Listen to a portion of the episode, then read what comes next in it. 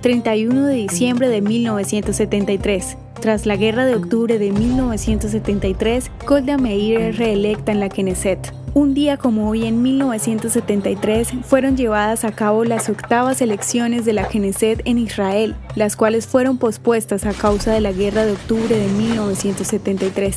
Las elecciones se enfocaron en dos problemas que dominaron a los votantes, la economía y la seguridad. Golda Meir y su partido de centro izquierda, el alineamiento, permaneció como el partido más grande en la Knesset con 39.6% de los votos, a pesar de la confianza agitada el público le tenía su liderazgo luego de los ataques sirios y egipcios sorpresivos del 6 de octubre de 1973. Aunque su partido permaneció en el poder, Meir ya sufría de cáncer durante las elecciones. Renunció junto con el ministro de Defensa Moshe Dayan en abril de 1974, luego de las repercusiones públicas sobre sus fracasos aparentes durante la guerra. Fue reemplazada por Yitzhak Rabin. En las siguientes elecciones en 1977, Likud se convertiría en el partido principal de la Knesset con Menachem Begin, quien fue su primer ministro de ese partido, finalizando su ininterrumpido legado de 29 años de liderazgo laborista en Israel.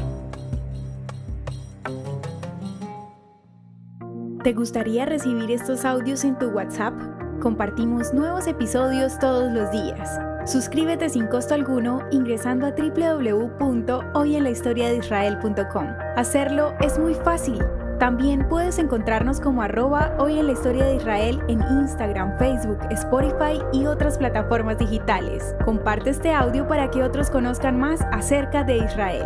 Este proyecto es realizado por Philos Project. El contenido original de hoy en la historia de Israel fue provisto por el Centro para la Educación sobre Israel.